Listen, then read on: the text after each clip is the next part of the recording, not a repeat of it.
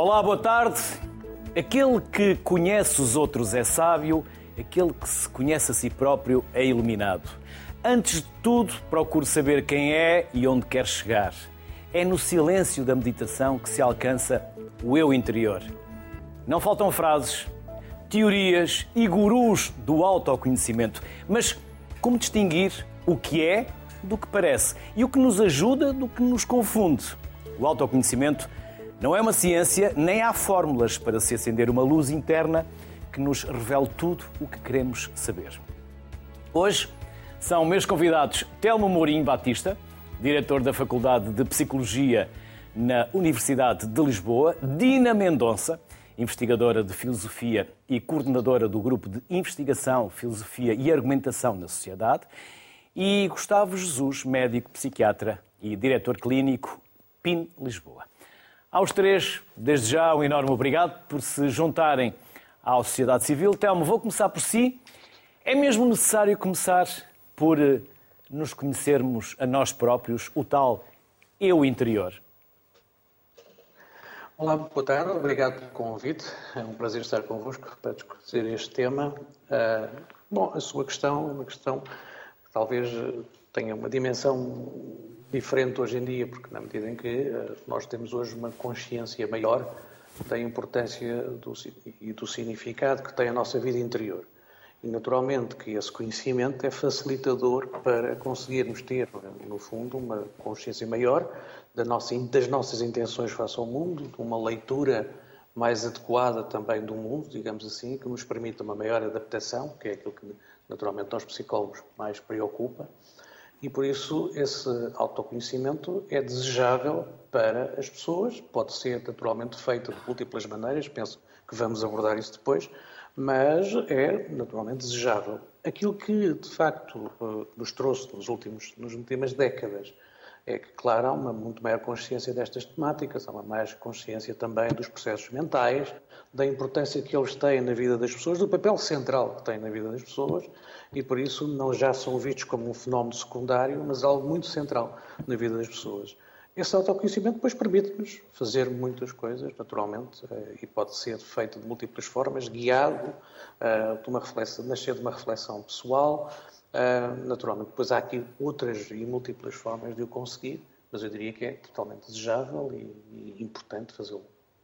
Mas esta necessidade de nos conhecermos a nós próprios também não abriu a porta a que aparecessem quase fórmulas mágicas, livros cheios de ciência que não o é e de gurus que talvez também não o sejam? Pois, naturalmente que sim. Eh, como em tudo, eh, é difícil. Esta área não, não está isenta como outras áreas. Eh, também vemos para, para as dietas e para tudo o resto, também vemos esse, fenómeno acontecer. No meio disso tudo, eu diria que, apesar de tudo, a consciência e o aparecimento desse tipo de, de, de, de diferentes propostas é, é, muito útil que elas tenham uma, uma base científica, que estejam, que estejam comprovadas, que levem intervenções no caso de serem necessárias, que sejam de facto Uh, algo que tem uma base sustentável, nem sempre acontece. E nós hoje facilmente vamos e vemos as prateleiras daquilo que se designa por autoajuda, digamos assim, uh, que são cheias de conselhos, e alguns deles naturalmente bons conselhos, mas nem sempre derivam de um conhecimento científico sustentado, articulado, e por isso eh, é, é difícil muitas vezes eh, diferenciar. Eu diria que aquilo que pode naturalmente ajudar as pessoas a perceber também são aquilo que as pessoas mostram quando o fazem, eh, mostrando quais são as, a sustentação que têm, os estudos que se baseiam, as teorias em que se baseiam, eh, para poder eh, ter aqui, e depois derivado aí um conjunto de, de, propostas, que são conducentes ou devem ser conducentes à maior autonomia das pessoas. A diferença para aquilo que dizia relativamente aos gurus, não é? É essa vontade, muitas vezes, de, de ser muito centrada na, na, palavra desse guru e na vontade de que essa palavra seja ouvida quase como exclusiva, e por isso isso não é nada de maneira nenhuma o propósito de um, de um processo de autoconhecimento destinado à autonomia e à capacidade das pessoas ganharem mais formas de estar de forma diferente na vida. Dina, vou dizer isto sem qualquer ponta de ironia, porque quem me conhece sabe que eu gosto de filosofia, mas não devíamos trazer mais filosofia para as nossas vidas, porque quando começamos, volta e meia aparece alguém, lá estás tu a filosofar. Isso é depreciativo. E quando devia ser um acrescento para este nosso autoconhecimento. Uh, sim. Um, se calhar uma forma de. Ai, já, obrigada por me terem aqui. Eu estou um bocado nervosa. Uh, okay, Dina? Dina, oh, Dina, aqui quem sabe são vocês, vocês só vão falar daquilo que sabem. Eu é que estou aqui a tentar não fazer perguntas muito okay. disparatadas, a tentar aprender tá convosco, por isso só vamos falar daquilo que vocês sabem. E, tá e antes de mais, obrigada. obrigado por aceitar, porque generosamente vão partilhar e estão a partilhar connosco conhecimentos e saberes. Ok, obrigada. Essa deixa ajuda-me a explicar porque é que estou nervosa também. É e não estive a filosofar, têm... Dina. Não estive a filosofar. Não. As pessoas que têm treino filosófico um, são peritas em aguentar não saber. Uh, até podemos pensar que a, a, frase socrática, que é eu só sei que nada sei, aparece na tradição filosófica desta forma. As pessoas de filosofia, quando vão para as salas de aula ou vão para, para sítios mais mais da, da, praça pública, vão tentar mostrar o que é, que é estar numa posição de não saber. E, e acontecem várias coisas que são úteis quando nos aguentamos nessa posição. Uh, assim, a primeira mais óbvia é estamos numa posição de ignorância e, portanto, podemos fazer perguntas. A pergunta tem um lugar privilegiado na filosofia e eu quando faço formações, ou mesmo nas aulas da Nova, ou quando vou às escolas, digo que fazer uma boa pergunta em certos momentos pode salvar-nos a vida. Vamos a uma consulta médica, dão-nos uma notícia difícil. É bom sabermos fazer uma boa pergunta nessa altura. Isso pode fazer a diferença na nossa vida. Então, numa posição de ignorância, fazemos uh, perguntas. Outra coisa que fazemos é apercebemos na complexidade dos assuntos. Na maior, maior parte das outras ocasiões, temos que mostrar que sabemos. Quando estamos na posição filosófica, como, como não sabemos, podemos só mostrar, não sabemos, porque isto é mesmo, mesmo complexo. E, e isso permite-nos dizer certas coisas. Um, e, e permite-nos uh, questionar, não é, Dina? Porque, por vezes, quando sim. perguntamos, uh, parece que nos confundem com insegurança. Alguém uma vez me dizia: fazes muitas perguntas, mostras que estás indeciso ou, ou, ou inquieto. Eh, talvez inquieto, mas uh, inseguro é que não estou. Sim. Uh, pois, quer dizer, há uma, uh, é que as perguntas não são todas iguais e, de facto, em certos momentos as perguntas podem revelar insegurança, mas noutros momentos podem ser cruciais. Nem se, nem se trata é a busca do conhecimento, da curiosidade, não é? Sim. Uh, então, fazer perguntas é mesmo importante e desse ponto de vista toda a atitude que promove questionamento é boa. Mas além disso, essa posição de não saber uh, permite fazer uma coisa que é pensar e se fosse verdade que qualquer coisa. Então seguimos logicamente um raciocínio. Não precisamos nos incomodar, ou pelo menos as pessoas de filosofia claramente não se incomodam, de saber se é mesmo verdade ou não. Só precisamos de saber se, se se desse o caso disto ser verdade, o que é que sairia daí? O que é que poderíamos concluir? E uh, é como se estivéssemos a fazer uma espécie de ficção argumentativa. Estamos a imaginar o que é que seria, o que é que se seguiria a fazer uma série de afirmações, mesmo não sabendo o que é que é a verdade. Ora, isso entre várias coisas, permite que no futuro, quando se descobre que X é verdade, se calhar já houve uma pessoa de filosofia que se ocupou a imaginar o que é que, que, é que quais seriam as consequências dessa verdade, por exemplo. E, por fim, já agora só para... Uma das coisas que a filosofia traz uh, é a capacidade de aceitar que podemos estar errados. Não, isso não é muito legítimo noutras áreas do conhecimento. É, porque se formos a um médico e ele disser, olha, eu não, não, sei muito bem, a pessoa até pode ficar aí sim nervosa e com boas razões. Mas na, na, filosofia nós podemos dizer, nós não temos a certeza disto. Parece que isto é verdade, mas podemos estar errados. Mas essa, esse reconhecimento da possibilidade do erro obriga ainda a, a, pensar com mais rigor. É como se nos exigisse que nós então temos que nos esforçar mais ainda para pensar bem. Okay. Gustavo, Quando falamos de neurociências, parece quase que nos assustamos. Na verdade, nós estamos a falar de neurociências, mas também estamos, estamos a falar de ciências do comportamento. Uh, na verdade, estamos a falar daquilo que nós somos, daquilo que nós fazemos uh, e saúde mental. E a saúde mental não tem que ser um estigma, não tem que ser aquele bicho-papão. Sim, na verdade, aliás, muito obrigado pelo convite por estar aqui na Sociedade Civil, tenho todo o gosto. E queria só pegar, aliás, uma coisa que a Dina, que eu por acaso até acho que já estive com a Dina, já partilhei com a Dina uma mesa de um congresso há muitos anos atrás, em que se falar, em que se falou, não é verdade, Dina, tenho ideia que sim, eh, sobre estas temáticas, porque eh, não há dúvida nenhuma que as neurociências estão muito relacionadas também com a filosofia, já agora, porque as neurociências são uma área da ciência em que ainda há muito por conhecer, ainda há muito por navegar e, portanto, é natural que se coloquem muito mais perguntas até, eh, até do ponto de vista da ciência médica, compare-se a complexidade de um coração, por exemplo, com a complexidade de um cérebro. E também a, questão relacionada com o comportamento, como diz, e de facto é verdade que as, as, neurociências necessariamente têm uma relação com as ciências do comportamento, porque, porque, porque muito do que é a atividade neurológica, neuronal, resulta no comportamento. Isso já agora leva-nos à questão da saúde mental, mas é importante dizer várias coisas. Primeiro, uma coisa é saúde mental, outra coisa é doença mental, não é verdade? Portanto, a nossa discussão, quando nós discutimos o tema do autoconhecimento, não estamos necessariamente a falar de doença mental, ainda que nesta descoberta sobre si próprio possamos estar até eventualmente a tentar descobrir ou mitigar fatores de risco para o desenvolvimento de doença mental. Vamos supor que há um determinado padrão de comportamento que eu tenho perante as circunstâncias que aumenta muito a minha vivência de stress e eu, ao conhecer esse padrão, consigo modificá-lo, não é? Posso estar a prevenir o aparecimento de doenças relacionadas com o stress, sendo a depressão ou as perturbações da ansiedade. Mas, fora disso, claro que o autoconhecimento também é importante para o bem-estar geral. Mas antes disso, é importante explicar que realmente, como muitos dos sintomas de doença mental são, na verdade, comportamentos humanos que estão no espectro do comportamento normal, às vezes é difícil, uh, sobretudo para uma pessoa que não tenha formação na área, perceber o que é que está a discutir. Se está a discutir doença mental, saúde mental, se está a discutir comportamento humano apenas, se o comportamento é normal ou se é patológico. O que é que faz aquele comportamento patológico ser um sintoma psicopatológico e não apenas um comportamento menos adequado?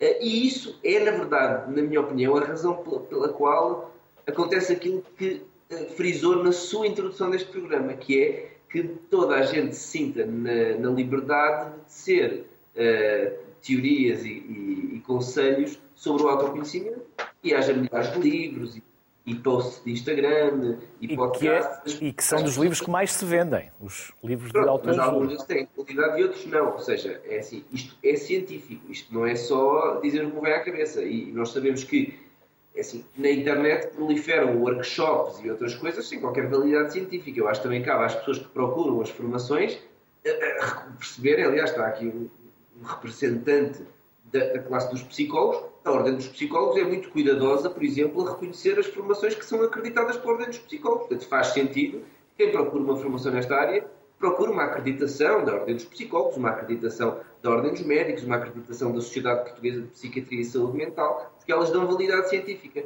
E isso é relevante, porque são depois casos nesta ideia de que qualquer pessoa pode falar disto, ou melhor, qualquer pessoa pode falar disto. Agora, essa conversa pode ser científica, não é verdade? E Uh, e, e, porque, e aqui já puxo um pouco a brasa à minha sardinha, conhecer sobre neurociências, sejam elas clínicas ou não, pois nós temos as neurociências mais laboratoriais e mais relacionadas, por exemplo, com modelos animais do comportamento humano, mas ter conhecimento sobre isso. E sobre a clínica também nos informa sobre o autoconhecimento, porque nós temos uma maior capacidade de discernir aquilo que é normal e patológico e o que é que está no contínuo do comportamento normal ou não, e, portanto, também onde é que está o limite daquilo que é procurar o autoconhecimento do que é a necessidade de uma intervenção terapêutica, por exemplo, psicoterapêutica, porque uma coisa é, por exemplo, ter um, aconselhamento psicológico, outra coisa é a necessidade de psicoterapia. E depois, noutra, noutra, noutra vertente, também a necessidade de uma terapêutica farmacológica. Por isso, eu acho que quando falamos de autoconhecimento é importante fazer esta diferenciação entre o que é o autoconhecimento e o autoconhecimento, e aqui também é importante dizer que ter um elevado autoconhecimento não torna a pessoa imune à doença mental, que é uma ideia que também surge, que é se eu souber muito bem como é que funciona, então está tudo resolvido. E não é verdade. Porque para a doença psiquiátrica, eu agora falemos apenas das mais comuns, são aquelas que a generalidade das pessoas que nos estão a ouvir poderão ter mais contacto, nomeadamente depressão e ansiedade. São doenças altamente frequentes, altamente prevalentes e que têm fatores de risco biológicos e ambientais. Uh, isto quer dizer que nós herdamos uma parte, uma parte da nossa, do nosso risco de depressão ou do nosso risco de perturbações de ansiedade é um risco que nós herdamos dos nossos pais. Outro tem a ver com aquilo que vivenciamos, com o nosso stress psicológico, com as vivências nosso, da nossa vida, seja na infância ou no momento atual. De outra parte, é da nossa personalidade. Porque os nossos traços de personalidade vão modular a forma como nós vivenciamos os acontecimentos. Realmente, desse ponto de vista, o autoconhecimento é importante, porque saber qual é o nosso padrão habitual de reação psicológica ou comportamental a um determinado acontecimento saber prever isso pode ter um impacto positivo sobre depois os outcomes, ou seja, eu não me envolver em situações que eu sei que vão ser altamente estressantes ou modificar a forma de me relacionar com esses acontecimentos de forma a não vivenciar um stress tão intenso que me propicie, por exemplo, para uma doença mental. Telmo, pegando um pouco no que o Gustavo estava a, a, a falar, hum, não sei se concorda, mas nós passamos o dia com os três P's às costas da pessoa, da personalidade e da personagem. Somos uma parte do que herdámos dos nossos pais, somos fruto da nossa cultura que também vai formando a nossa personalidade e depois vamos vestindo vários fatos à medida com as situações em que vivemos. Ah, esta triplicidade destes pés, destes momentos, levam-nos por vezes também a acelerar e são gatilhos de ansiedade, depressão, esta necessidade que nós temos de vestir fatos diferentes a qualquer hora, a qualquer momento. Bom, hum, a maior parte das pessoas gerem, eu diria, bem essas várias dimensões, naturalmente. O problema, muitas vezes, põe-se na gestão dos vários, dessas várias dimensões que falou. E quando essa gestão não é adequada, quando ela sobrecarga, digamos assim, os vários papéis que nós temos na, na sociedade, naturalmente, e contando também com aquilo que é a nossa personalidade, o nosso desenvolvimento, o que pode acontecer é que, em certos momentos, a pressão, tanto interna como externa, possa provocar uma perturbação. E aí já não estamos a falar, aliás, como estava a dizer o Gustavo, já não estamos a falar apenas de autoconhecimento, estamos a falar de uma necessidade de, provavelmente, de uma intervenção de, diferentes dimensões, depende da gravidade da situação, que nos ajude, digamos assim, a perceber o que é que é possível fazer relativamente à resposta que a pessoa dá à situação e mudar essa resposta também, naturalmente. E por isso, eh, eu diria que é verdade que nós temos hoje uma aceleração muito grande dos processos mentais, da sociedade onde participamos, há uma pressão crescente sobre isso, há stress, naturalmente, mas o stress é algo que nós sempre tivemos de diferentes maneiras. E que nos mantém vivos. E que nos mantém vivos, que uh, o stress só é prejudicial, digamos assim, quando em contínuo nós não conseguimos recuperar da situação de stress e em contínuo depois influencia outras dimensões que podem levar, como já foi dito aqui, a outro tipo de perturbações. Mas nós estamos em adaptação contínua ao meio, temos stress, lidamos com isso, desenvolvemos competências, capacidades para lidar com essas situações. Quando temos necessidade, quando conhecemos ou quando nos conhecemos sobre isso, ou quando temos a ajuda de outra pessoa para fazer esse processo, temos a possibilidade também de desenvolver essas capacidades, essas competências, esse conhecimento, para dar melhor conta das situações de stress, transformando-nos, seja a nós próprios, transformando o meio à nossa volta, agindo sobre o meio à nossa volta. Em muitos casos, naturalmente, quando a situação se complica, o que acontece é que a pessoa muitas vezes está desprovida dessas capacidades, muitas vezes também não se sente capaz de lidar com o meio à sua volta ou de, ou de, de conseguir ter uma, uma, estratégia para lidar com esse meio, isso pode induzir um conjunto de, de perturbações.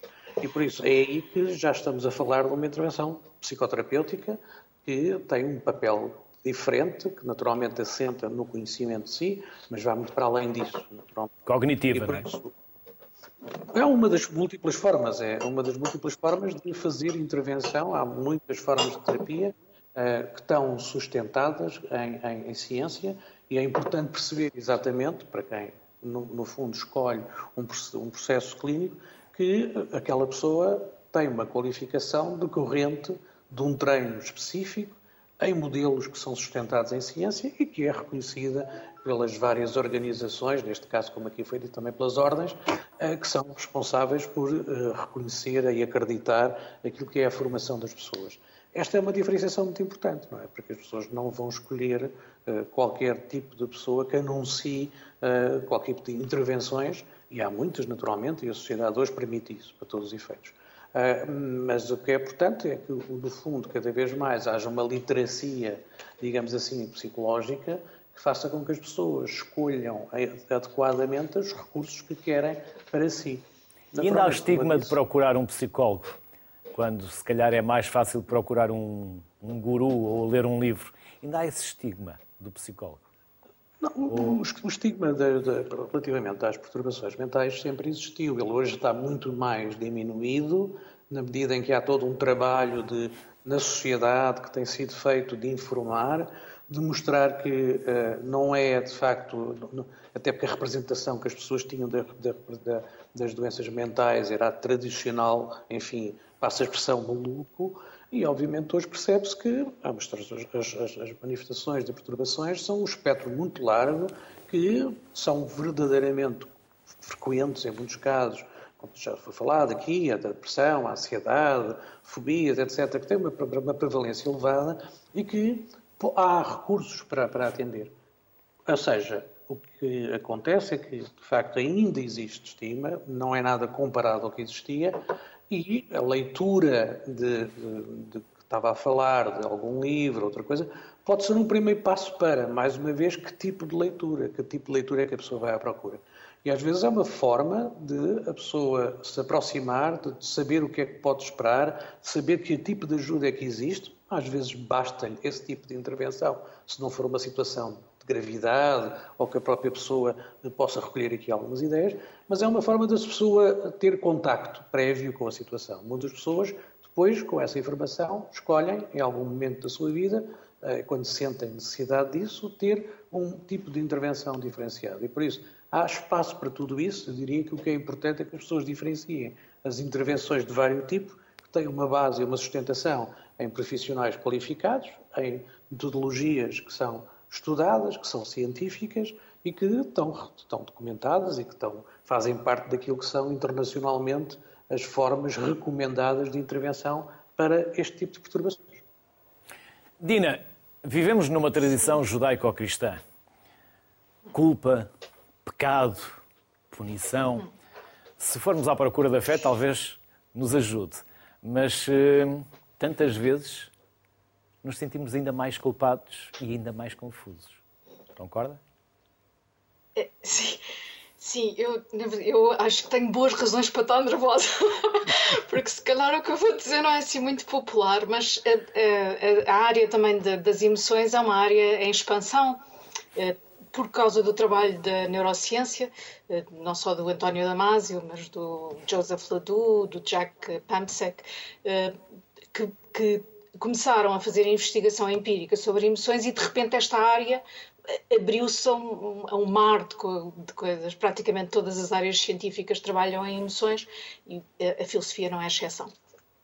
Então, o, é verdade isso tudo, mas também é verdade que há muitas coisas ainda muito opacas sobre as emoções.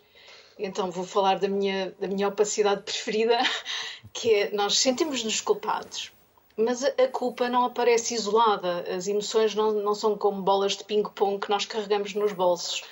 Uh, vêm, são uma misturada. Nós temos outras emoções também à mistura. E uma das coisas que nós temos é nós sentimos sobre o nosso sentir. Então temos meta-emoções. Uh, esta, estas emoções estavam reconhecidas na psiquiatria, segundo o nome, emoções secundárias, mas muito localizadas. Uh, espero não estar a dizer aqui nenhum disparate, mas na, na filosofia, por exemplo, não apareciam com frequência. Uh, e, e, por isso também não apareciam. Bem, uh, também não, não, que eu conheça, não aparecem noutras áreas científicas. Só que as meta-emoções são super importantes, porque se eu sentir culpa, mas depois sentir uma, uma espécie de olhar humorístico sobre a minha culpa, de repente a culpa deixa de ter aquele peso então isso quer dizer que aquilo que eu sinto sobre as minhas emoções, ou seja, as emoções que eu sou capaz de ter sobre as minhas emoções, modificam a maneira como eu sinto. e por isso podem modificar uma série de coisas, nomeadamente o stress que nós carregamos, as, o peso emocional das situações e, talvez mais importante, uh, a, a, maneira como gostamos de construir o futuro, como é que queremos construir o futuro, também na educação, por exemplo.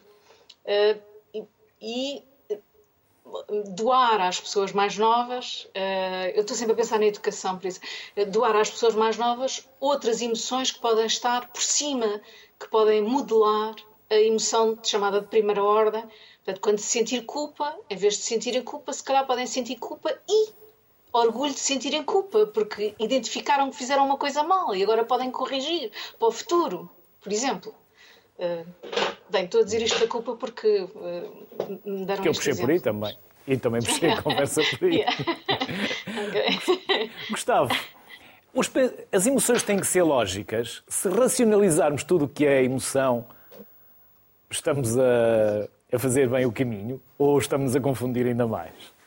Então eu, vou já, eu respondi essa pergunta a seguir, mas já agora aproveitar o que a Dina acabou de dizer para comentar, porque na realidade, isto que a Dina acabou de dizer, de facto, nas neurociências clínicas já existe há muito tempo e já é falado há muito tempo. Aliás, há algumas uh, estratégias psicoterapêuticas, o Telmo, aliás, talvez até poderá testemunhar melhor do que eu isso, uh, algumas técnicas psicoterapêuticas que se dirigem especificamente a modular a, a, digamos, a forma de gerir as emoções que se sentem em virtude de um acontecimento. Por exemplo, há algumas uh, uh, correntes até de, das, das, terapias de terceira geração, chamadas terapias de terceira geração, que integram alguns aspectos, por exemplo, do mindfulness, em que uh, se treina exatamente o não julgamento dos estados emocionais, não é? Porque, por vezes, sentir uma determinada emoção causa sofrimento, mas o que causa real sofrimento é aquilo que eu avalio dessa emoção. Por exemplo, porquê é que eu me estou a sentir tão mal com isto?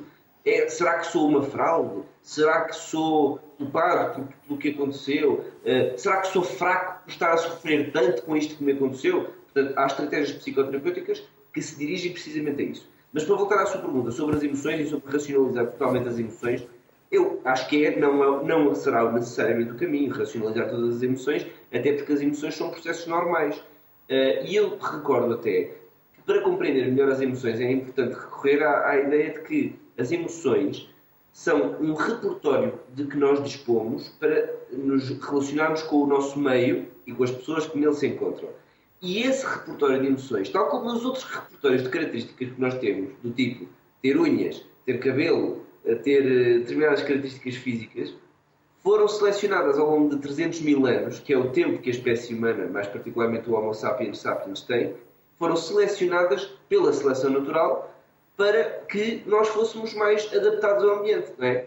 Ou seja, uh, o ser humano que sobreviveu perante um fator de stress qualquer, do tipo ver um predador, era aquele que corria mais depressa, portanto tinha uma musculatura específica e conseguia ter uma, um aumento da, da, circulação sanguínea, enfim. O que interessa é que uh, os, as características físicas, mas também as características emocionais, devem ser vistas à luz da evolução da espécie humana, porque elas foram úteis e é por isso que elas estão presentes. Por exemplo, a ansiedade, que é uma, que é uma emoção, vamos dizer, ubíqua. Toda a gente a teve, já toda a gente teve ansiedade.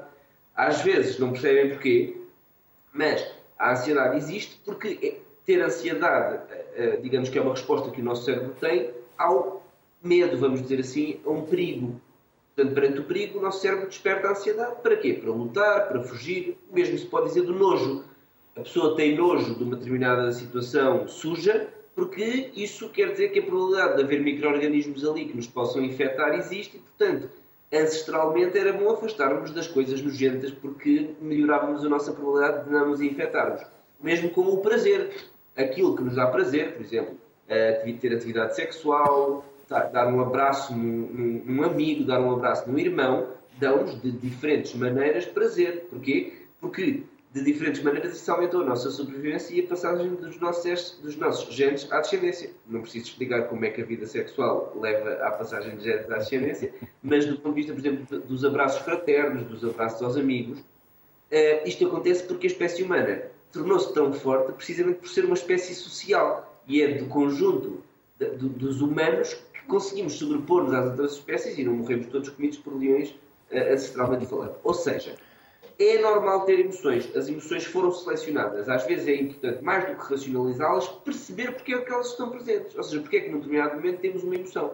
Mas às vezes, e no fundo pegando outra vez no que a Dina disse, estar a pensar muito sobre o que é que aquela emoção significa não vai levar a lado nenhum. Às vezes nós não vamos sequer perceber porque é que estamos a sentir aquela emoção. Porquê? Porque o nosso mundo e a nossa vida e a forma como nós vivemos, em termos de tempo da espécie humana, tem para aí 200 anos versus 300 mil anos de evolução da espécie. Ou seja, nós, em termos emocionais, estamos um bocadinho desadaptados relativamente ao nosso ambiente onde vivemos. Por isso, às vezes, os estados emocionais podem não fazer grande sentido. Façam um determinado stress. Podem ser exagerados ou podem até ser descontextualizados. E nesse contexto, às vezes, realmente, a melhor forma de lhe gerir não é racionalizá-las, mas sim aceitá-las, não julgá-las e permitir que elas tomem o seu lugar e naturalmente se resolvam. Portanto, a minha resposta é tudo depende e este enquadramento que eu dei visa explicar porquê. Gustavo Jesus, Telmo Monteiro, eh, Mourinho, perdão, aos dois, e a Dina não está esquecida, obrigado por estes 30 minutos de excelência que tivemos nesta primeira parte do Sociedade Civil. E como eu dizia, eu não excluí a Dina. Dina, foi igualmente um gosto tê-la connosco. E só para, para comprovar a importância que a filosofia tem na minha vida, o livro que mais me marcou, ou um dos dois livros, foi O Mundo de Sofia. E provavelmente reconhece esse livro, que me marcou muito e também me orientou em alguns momentos mais, mais uh, inseguros da minha vida. Por isso, muito obrigado aos três, um enorme, enorme obrigado pelos contributos, conhecimentos e saberes que nos deixaram durante esta primeira parte. Bem-ajam, saúde e até uma próxima. Obrigado. Vamos trazer à conversa o Pedro Marques Quinteiro, é professor associado da Escola de Ciências Económicas e das Organizações da Universidade Lusófona. Olá Pedro, boa tarde, bem-vindo.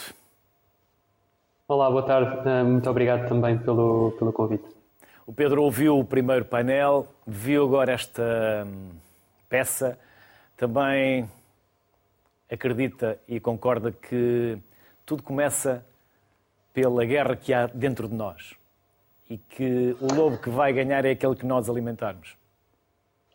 Um, sim, há, há, uma parte, e pegando um bocadinho até na conversa que, a, que assistimos antes, um, há uma parte eminentemente filosófica ou até metafísica desse, desse conflito interno.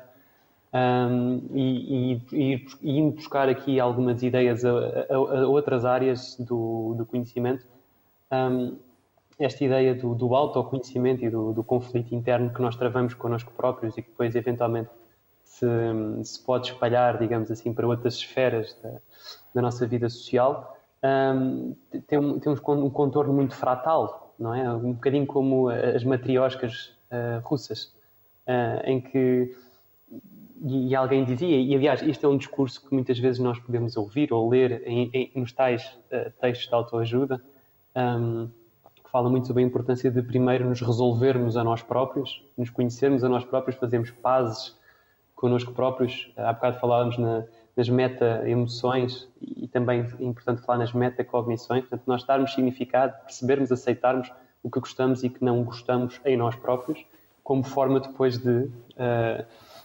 trabalhar também a relação com o outro, e o outro podem ser pessoas individuais à nossa volta ou a sociedade de uma forma mais abrangente. Pedro, com tanta correria, com tanto stress, com tantos apelos, nós temos tempo para parar. Parar uhum. e pensar. E, se possível, em silêncio. Hum, eu parece-me que esse é outro do, ou um dos grandes desafios que, que, a nossa sociedade hoje atravessa uh, e, e, seguramente que todos a dada altura já sentimos que não conseguimos parar. É um pouco é, é uma mistura de metáforas entre a ideia do, do rato na roda e, e, o, e o comboio que não para na, na, nas paragens que devia parar. Um, e esta aceleração, por um lado, ela impede-nos de, de, de, trabalhar a questão do autoconhecimento, porque, de certa forma, retira-nos os recursos, e os recursos podem ser mentais, cognitivos, aliás, cognitivos, emocionais, para pensar sobre as coisas. Uh, e isto, de facto, pode ser um problema e a pessoa sente que não tem controle, ou pode, às vezes, inadvertidamente ou inconscientemente até, há pouco falou-se, ainda agora, aliás, se falou um pouco no, no Freud, uh, ser uma desculpa que nós usamos precisamente para não nos confrontarmos com essas questões. E, e o silêncio uh, é, sem dúvida, uh, um dos mecanismos e uma das condições mais poderosas para promover o autoconhecimento, e é precisamente por isso que muitas vezes o silêncio é tão desconfortável. Pedro, e quando fazemos esse processo de autoconhecimento, é possível que lá pelo meio ou mesmo no fim não gostemos daquilo que somos? Porque toda a gente que diz que aprofundou o seu eu se apaixonou por si próprio. Não é demasiado. Um, Porque lá eu... está, nós temos os dois lobos, o bom e o mau. Claro, claro. Uh, eu, sobre isso, só alguns comentários. O primeiro, e gostei muito dessa última frase, eu diria que há, uma, há, há necessariamente uma, uma, uma, componente muito narcísica do nosso eu, um, que podemos, de certa forma, associar ao amor próprio, à autoestima e, à nossa vontade de existir e alegria em, existir. temos algum uh, amor próprio nesse sentido. Por outro lado, um, há muitos anos, em, ali deve ter sido no final do, dos tempos de faculdade ou logo na, na, sequência disso, tive, tinha várias conversas muito, muito interessantes com, com alguns amigos, uh, todos, somos todos psicólogos, uh, e um deles dizia a dada altura que é fundamental nós aprendermos a acarinhar ou a gostar até dos nossos defeitos. Não é aceitá-los não os modificando, mas é fazer pazes com eles. Um, e isso ajuda-nos, a mesmo quando encontramos coisas que não gostamos em nós próprios, um, olhar para essas coisas não numa perspectiva de evitamento, ou eu, eu não gosto disto, vou fingir que não existe, uh, mas numa, numa, lógica muito mais proativa de, ok, isto existe, uh, eu sinto desta maneira, um, e o que é que eu posso fazer quanto a isto? dizer só, desculpem, dizer só ainda uma outra coisa que me parece relevante neste, neste, neste, neste contexto. Um, e, dentro desta lógica do autoconhecimento, é, é, esta ideia de que nós vamos sempre precisar, e, ainda um bocadinho a tal metáfora bem conhecida do, dos dois lobos, nós para existirmos e termos uma vida completa ou uma vida mais interessante, nós precisamos sempre dos dois. Um, e então eu, eu questiono vim também ao exemplo da bocado, à história da à conversa da bocado, questiono-me se realmente é uma questão de quem é que ganha uh, e não será antes uma questão de como é que como é que nós gerimos a existência dos dois. Porque nós vamos precisar dos dois, nós vamos precisar de alturas em que somos mais duros, somos, somos maus, no sentido de termos uma, uma resposta mais agressiva a uma situação que nos é desfavorável e que tem que ser resolvida. E temos outras alturas que precisamos de ser bons. Até para podermos sobreviver e socializar. Pedro, muito obrigado. Um enorme obrigado pela simpatia e pelos contributos que nos deixou. Em haja. Obrigado. Obrigado. Segue-se José Silva, que é investigador em filosofia. Olá, José. Boa tarde. Olá, muito boa tarde. Uh, Crenças. mais... Sim, sim, diga, diga. Antes de mais, eu gostaria de, de, de agradecer pelo, pelo, pelo vosso convite, por esta oportunidade é para mim um enorme prazer, uma enorme honra poder estar eh, aqui uh, convosco e também saudar os, os meus colegas de, de, de painel. Obrigado, José. É recíproco. Crenças, desejos. Começamos por onde? Bem, eu, eu acho que, que podemos uh, começar por, uh, por todos, se, se, se, me permite assim, porque, digamos, para, para podermos pensar naquilo que é o, o, o autoconhecimento, temos que, que, incluir necessariamente aquilo que são os nossos pensamentos, aquilo que são as nossas crenças, aquilo que são os nossos sentimentos e desejos. Uh, convém, convém termos, termos a consideração que o, uh, o autoconhecimento uh, apesar de ser de, de, de nós chamámos-lo autoconhecimento, não é necessariamente um, um conhecimento, digamos, do género uh, solipsista. Ou seja, não é um conhecimento que, está, que se encontra com, completamente aliado do, do, do, mundo externo. É um autoconhecimento que, que deriva também daquilo que é a nossa experiência com, com, a, com a realidade do mundo externo. E, e mesmo no mundo externo temos di, diferentes tipos de, de, de, realidade. Portanto, o, o, que, o, que é que, o que é que, quais é que são os traços, os principais traços de, de, de caráter, os, os, principais traços de distinção entre aquilo que é o, o autoconhecimento e, e o conhecimento em sentido lato? Digamos que o, o autoconhecimento, por um lado, é, podemos dizer que é, que é especialmente seguro, uh, isto é, todos nós temos acesso ao, ao, ao, nosso, ao nosso autoconhecimento. Isso não José, quer dizer. A neuropsicanálise pode, pode ser uma, uma ferramenta, pode ser uma ajuda para nós procurarmos e conhecermos esse tal nosso. A, a, a neuropsicanálise eh, pretende ir, ir exatamente ao, ao ponto de, de, tentar corroborar aquilo que, que são uh, as nossas uh, intuições, uh, aquilo que são as, as, as, teorias, neste caso psicanalíticas, sobretudo de índole freudiano, mas não só, mas tentar demonstrar aquilo que é a nossa subjetividade, colocando-a face à, à objetividade da, da, da, da, ciência, neste caso da, neurociência. P poderá ajudar, sim.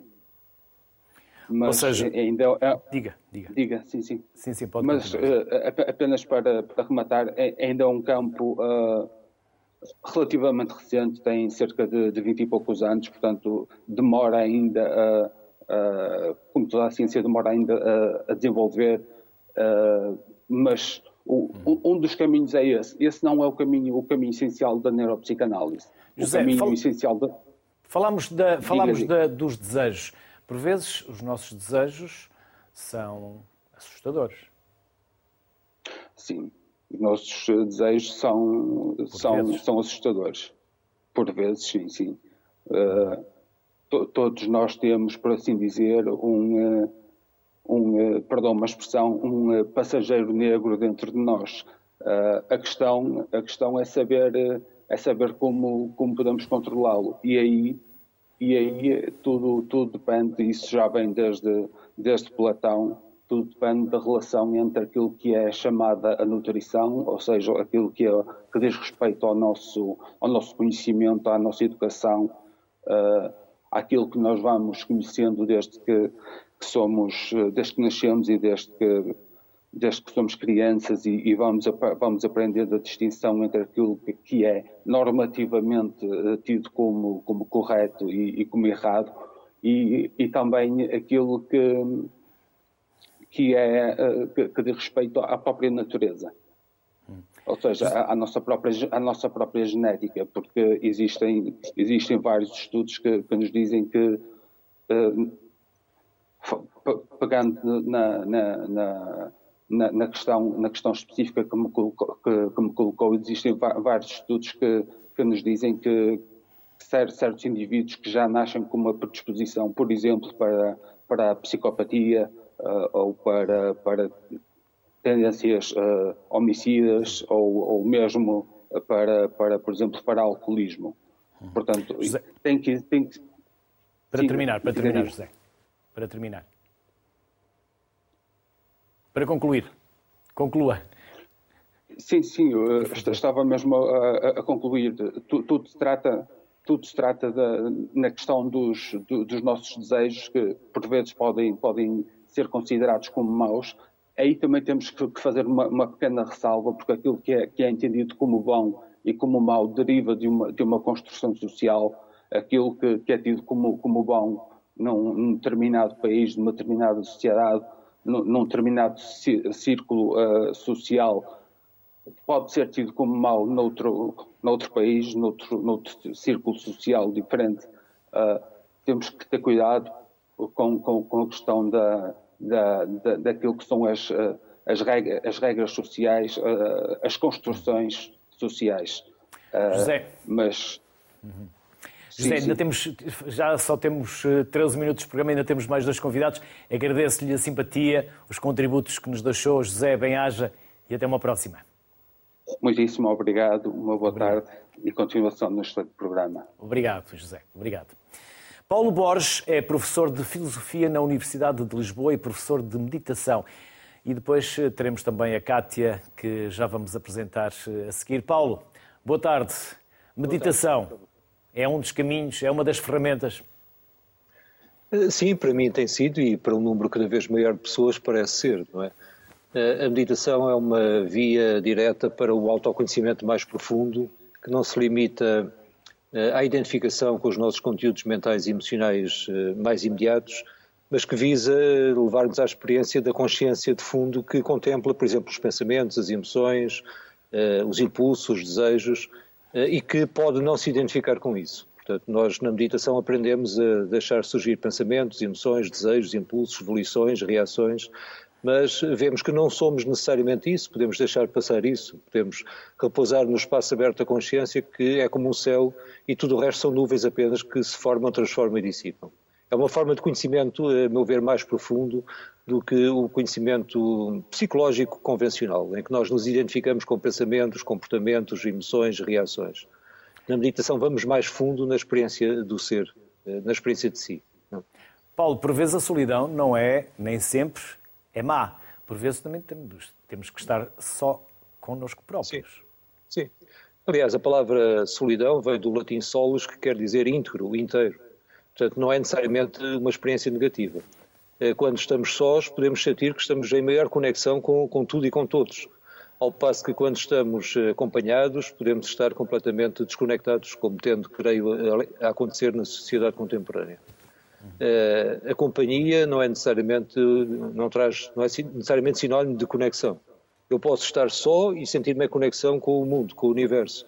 Posso estar acompanhado e sentir-me completamente desconectado e preso nos meus meandros mentais e emocionais. Paulo, precisamos também de um propósito para a vida. De resto, esta nova geração, já designada por The Great Resignation, quer isso mesmo, um propósito para a vida. Sim, há uma grande crise de propósito para a vida, de sentido para a vida. Uh, há estudos contemporâneos, nomeadamente feitos na, nos Estados Unidos, mas creio que são aplicáveis uh, às sociedades europeias ocidentais em geral, que mostram que uh, há cada vez mais a dificuldade de as pessoas terem um sentido, um propósito para a vida, que lhes permita aprenderem também com experiências difíceis. No fundo, nós temos uma grande dificuldade de cultivar uma virtude que podemos chamar resiliência que é essa capacidade de estarmos bem, sermos felizes, mesmo quando as coisas não correm de acordo com as nossas expectativas a capacidade de aprender com as dificuldades, com as adversidades, eh, a capacidade de encontrar uma felicidade que não depende de, dos acontecimentos externos. Aquilo que eu gosto de chamar, em, digamos, em comunhão com as sabedorias tradicionais da humanidade, a felicidade de ser. Creio que essa é a felicidade maior e que ninguém nos pode tirar. Mas nós colocamos muito a nossa felicidade na dependência do ter, das experiências agradáveis, portanto, de uma gratificação imediata dos sentidos ou da mente, eh, e isso traz muita insatisfação, uma insatisfação crescente. Paulo, e por vezes também necessitamos de desfocar, de estar desatentos, quase de esvaziar o cérebro. Não, te, não temos que constantemente estar a bombardeá-lo e a ter coisas com as quais nos ocupamos, a pensar, a agir. Sim, na verdade, muitas vezes aquilo que chamamos de pensamento é um pensamento ruminativo, é um pensamento compulsivo. Estudos neurocientíficos mostram que mais de 90% dos chamados pensamentos, daquilo que chamamos os nossos pensamentos, são completamente involuntários. Portanto, como, como nós todos sabemos, nós não temos os pensamentos que queremos e temos os pensamentos e as emoções que não queremos. Portanto, hum, aí também o caminho das, da experiência contemplativa ou meditativa, que nos leva a descobrir que nós não somos propriamente os, os chamados pensamentos, os, e que não são os nossos pensamentos, porque eles surgem sem que eu queira que eles surjam. Eh, eu posso descobrir, na, na, experiência meditativa, posso descobrir que há muito mais ser e consciência para além do pensamento.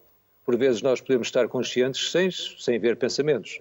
E podemos também estar conscientes dos pensamentos sem nos identificarmos com eles. E aí surge uma experiência de paz, de quietude, de silêncio, de clareza mental, de clareza cognitiva, que não passa pelo filtro dos pensamentos, que não passa pelo filtro, eu diria mesmo, da atividade cerebral à consciência para além do cérebro. Eu creio que essa é uma das grandes hipóteses de trabalho das tradições contemplativas da humanidade e que hoje está de novo na, enfim, na mesa da discussão. Haver consciência para além do cérebro. Paulo, muito obrigado por este regresso à sociedade civil, mesmo que à distância. Muito obrigado. Bem-haja, saúde e obrigado. Bem-haja, tudo bom. Obrigado. Obrigado. Obrigado. A Kátia Baruani já está também connosco, é terapeuta multidisciplinar. Olá, Kátia. Vamos falar do yoga? Muito boa tarde, Luís. Boa tarde a todos os colegas e obrigada por esta oportunidade. Podemos falar do yoga? E em que é que o yoga contribui para o autoconhecimento? Um, o yoga traz imensas ferramentas, não só é muito conhecida a meditação, traz ferramentas enquanto uma orientação para a mente, um, mas uma orientação de observação interna, como o colega estava agora mesmo a dizer, relativamente à, à meditação, mas traz também uma componente um, física.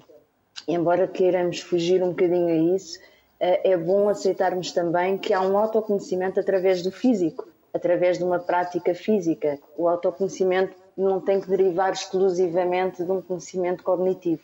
Pode ser através do, do nosso comportamento, pode ser através da nossa energia, pode ser através do físico, das nossas emoções. Portanto, há variadíssimas ferramentas para o autoconhecimento e, eh, e neste sistema do yoga nós conseguimos encontrar hum, desde os princípios, desde as nossas crenças até a nossa reflexão acerca das nossas ações, nós conseguimos ter uh, essa uh, complexidade de todos os nossos corpos: o corpo físico, o corpo mental, o corpo astral, que é tão pouco abordado para o autoconhecimento e é tão essencial, o corpo emocional e a integração de todos esses corpos e o indivíduo entrando neste tipo de sistema vai conhecê-los a todos, não vai só abordar a mente na meditação, nem só a prática física, aborda todos esses, esses corpos numa só experiência.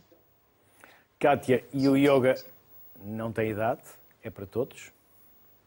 Completamente, não tem idade nenhuma a qualquer momento.